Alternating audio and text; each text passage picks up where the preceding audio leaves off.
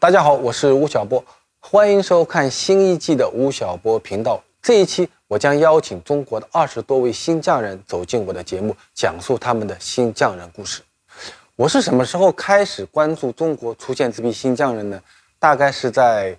三年前左右的时候。我记得有一次啊，我到深圳去，然后呢，有朋友请我去参加一个展览，他们说景德镇啊到深圳来举办一次呃瓷器的一个展览，然后呢我就去了。这个展览的名字叫做“窑变”，这个“窑”呢是八卦上面两个叉的那个“窑”，窑变。进去以后呢，有两个厅，一个前厅，一个后厅。前厅呢是一些中国工艺美术大师，就是那些大师的做的那些瓷器。我从门走进去到门走走出来，大概里面我只停留了三分钟左右的时间，因为我看到的很多瓷器非常的精美。但是我在中国瓷器史上的书上面，历史上就看到过很多很多这样的照片，啊，它们都是一些很大的呃呃玫瑰花、牡丹花或者鱼。或者三合图等等的，然后它的后院呢是一些呃今天景德镇的一些三四十岁的年轻人的一些瓷器的展览。我在那里呢待了两三个小时，因为我看到了一些我之前从来没有看到过的景德镇的瓷器，因为他们有些是一些瓷片，有些呢是一些异形的呃平平的异形的罐罐，而这些东西呢在之前在我们所有的关于瓷器的历史书上我们都没有。看到过，我记得我在看中国瓷器史的时候，那个作者叫做童书业，他曾经讲过一句话，他说啊，我们所有做文物研究的人要相信一件事情，就是今人做的事情一定比古人做的要好啊。我记得我当时，呃，在做史学研究的时候，看到这句话还是非常的吃惊，因为我觉得在历史学家或者在很多人看来说，呃。古人做的东西一定是一个文明的最高峰，后人永远是以仰视的方式去看它。但是，其实你真正的走到那个展览，走到当代，你会发觉说，其实今人的很多创新，古人所难以企及的。所以那天我离开这个展览的时候，我回到门口看到“窑变”那两个字，我突然在想，主办方可能有他的生意。那个“窑”字可以是八卦的那个“窑”，它也可能是呃烧窑的那个“窑”。可能他希望通过这个字告诉我们说，从几百年前景德镇开始制窑，到今天的制窑者匠人之间已经发生了本质的变化。他们开始有了一种新的审美，他们试图在突破古人所给他们设定的很多的条条框框。宋英星写《天工开物》是十七世纪中期的时候，仔细地描述了景德镇瓷器从它高岭土挖出来到最终这个窑这个瓷器。诞生的几十道工艺，七十二道工艺，我没记错的话是七十二道工艺。但是在今天的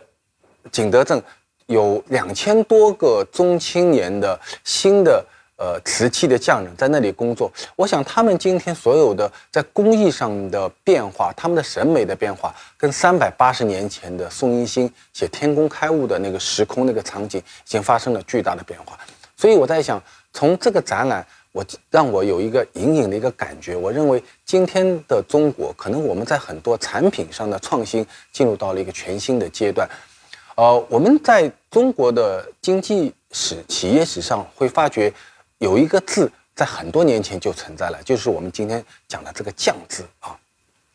大概是在公元前呃七世纪的时候，当时中国的呃齐国管仲变法提出过一个概念，叫做士农工商。他说啊，一个国家的国民应该把它分成四类人：士是士兵，农是农民，工呢就是工匠，商呢就是商人，叫士农工商四民分业。就是一个国家这四种职业的人啊，他们应该把划一个区域，然后呢，不同工种的人生活在一个区域，他们之间是不能够互相流窜的。然后呢，如果你是士的话，士兵的话，那么你的祖祖辈辈都是士兵；如果你是农民的话，那你的祖祖辈辈都是农民。那么如果你是工匠呢，你祖祖辈辈都是工匠。然后呢，因为你你的家族传承在一个工艺之中，所以你有可能在一个区域中大家都是做工匠的人，所以呢，我们互相的交流就会非常的专业化。另外呢，一个家族如果世世辈辈都是工匠的话，那么你的很多工艺就可以流传。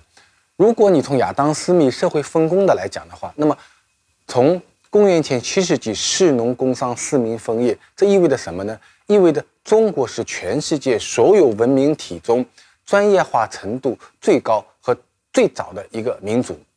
很多做史学研究的人，像布罗代尔他们这些人认为说，呃，正是因为有了士农工商四民分业的这样的制度，所以中国的工艺工商文明比欧洲早了有整整的一千年。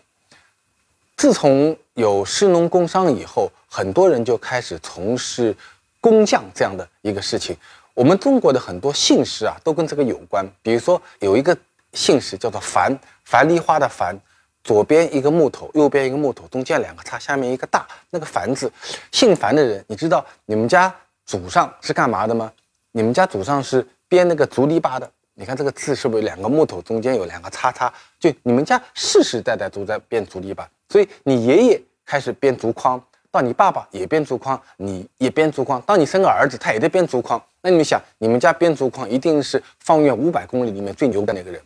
这就是所谓的匠。然后呢，中国在制度上呢有一个级叫做匠级，就是你如果是个匠，那你祖祖辈辈都会在这个户籍制度里面一直的流传下去。中国匠级制度的取消，一直要到清朝晚年的时候，我们才逐渐的取消了匠级这个制度。所以你看，在两千多年里面，中国形成了一个非常丰富的工匠传承的精神。但是你会问说，那么为什么到了近现代，中国的工匠精神突然间的？消失了呢？匠变成了一个贬义词，或者是一个并不能够让人觉得跟现代化很有关系的一个名词呢？这就是因为在过去的一百多年里面，中国的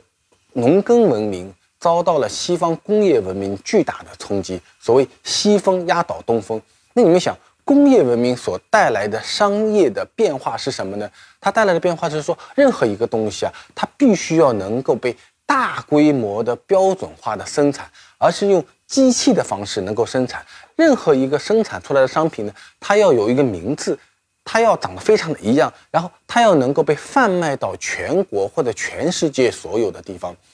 这种大规模标准化、非人格的工商文明的出现，那就是对传统的工匠精神的一次巨大的颠覆和反动。所以，我们看到，自从中国开始进入到一个新的工业文明时期以后，我们对商品的理解和之前工匠产品的理解发生了巨大的变化。工匠理解讲的什么呢？比如说，他要求的是手作，要求的是精致，要求的是非标，要求的是产品的人格化，要求的是我把一个商品卖给的那个人，他是一个我熟悉或者半熟悉的人。这就是农耕文明时期商品贩售的一个基本特点。但是到了工业文明时期呢，我们要求每一个商品都是长得一样的，都是冰冷的，都是标准化的，都是不可能有任何的缺陷的。然后呢，它以大规模生产和品牌传播的方式贩售到全国和全世界的每一个角落。当这种新的工商文明以效率和标准为它的恒定物的时候，那么中国传统的工匠文明就进入到了一个完全崩塌的一个状况。那么，为什么我们到二零一八年的今天，重新要提出工匠经济？而我们所提出的新的匠人和之前传统意义上的匠人又有什么区别呢？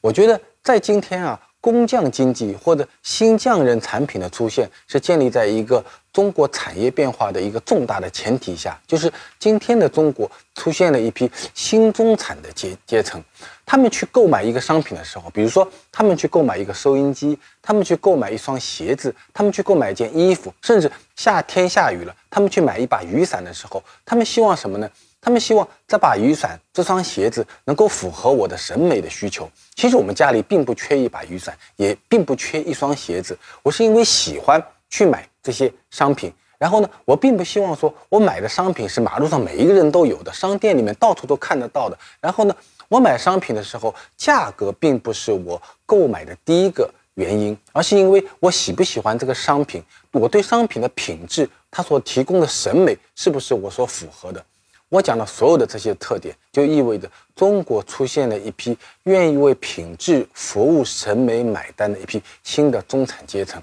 这部分人在中国有多少呢？据说有三点五亿人。所以，当这三点五亿人开始出现的时候，他们对商品就产生了一种新的正变能力，标准化、大量贩售、大众品牌不再是他们所需要的，他们需要的是跟自己、跟一些小众化的、跟个性有关的，他们需要的是跟自己的审美所吻合的这些商品。在二零一六年七月份的时候，某小波频道啊曾经做过一次活动，我们说我们在全国要寻找一批奇葩匠人。我记得当时在一个多礼拜里面，有全国有一千两百个人来报名。然后呢，我们在上海选了五十个人到现场做了一场现场的直播的路演。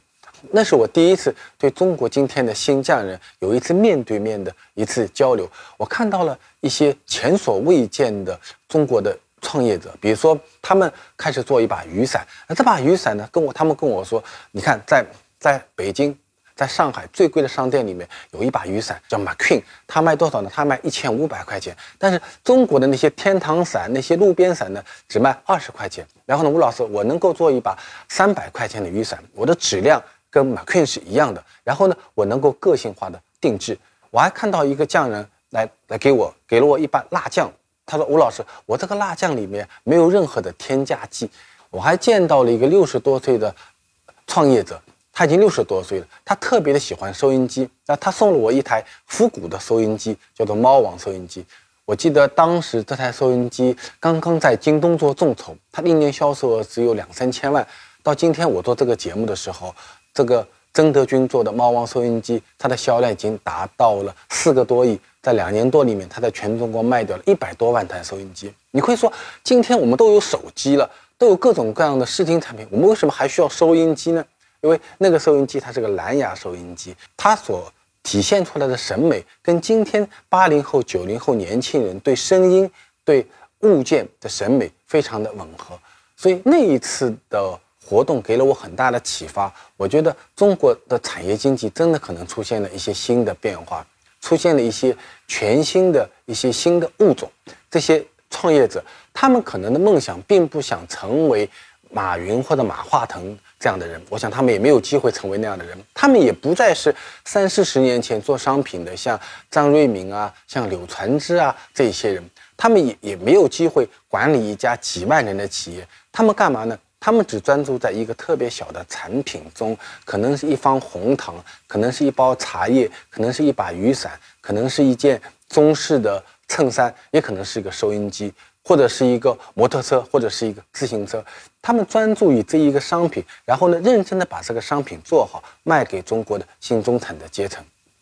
那么，当这一部分人出现的时候，我觉得他们应和了中国新中产阶层崛起这一个巨大的潮流。我们知道啊，在经济学里面，最重要的问题就是供给和需求的问题，而所有供给端发生的变化，都是因为需求变化所产生的。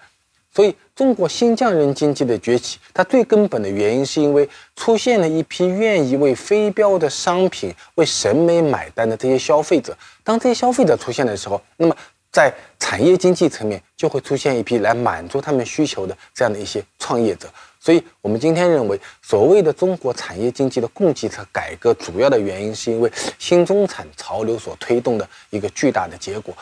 而这些匠人跟之前三百多年前天工开物中所出现的匠人这相比有什么区别呢？我认为他们有三个重要的特点，我们把它总结为叫新审美、新技艺、新连接。就是无论你是做茶叶的，还是做一个景德镇瓷器的，他们所做出来的商品是不是祖宗所喜欢的、古人所喜欢的，是不是跟古人一模一样的，并不重要。重要的是什么呢？是他们做出来的每一件商品，今天的八零后、九零后的年轻人愿不愿意买单，符不符合他们的审美的需求？第二呢，是新的技艺。你即便是做一个茶叶，即便你是一个非遗的一个传承者，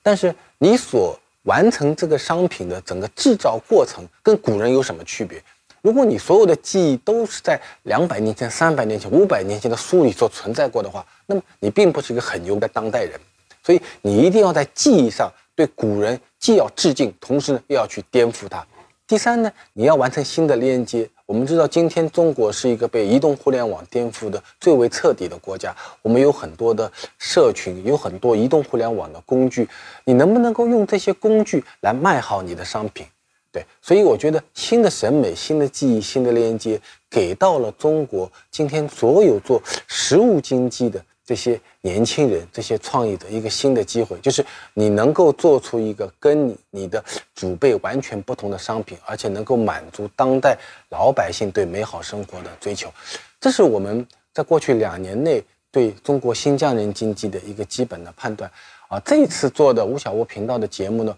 我会邀请二十多位中国的新的匠人走进我的节目，来讲他们的故事。我想他们都是一些非常生动的人，因为他们在很长时间里面把自己的生命投注在一个特别细小的商品中，让它变得很美，又通过这个商品连接到喜欢它的那些消费者。我觉得这是一个特别真实的创业。而他们在今天的中国，不是一个人、两个人、三个人，我觉得已经是几万人、几十万人、上百万人。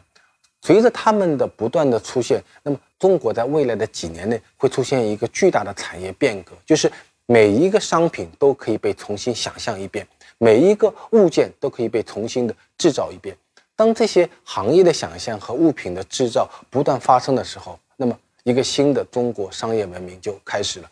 我们的节目。是一个小小浪花中的一点，我们希望通过对这些新的匠人的故事的讲述，告诉大家今天中国商业正在发生的这些有趣的新故事。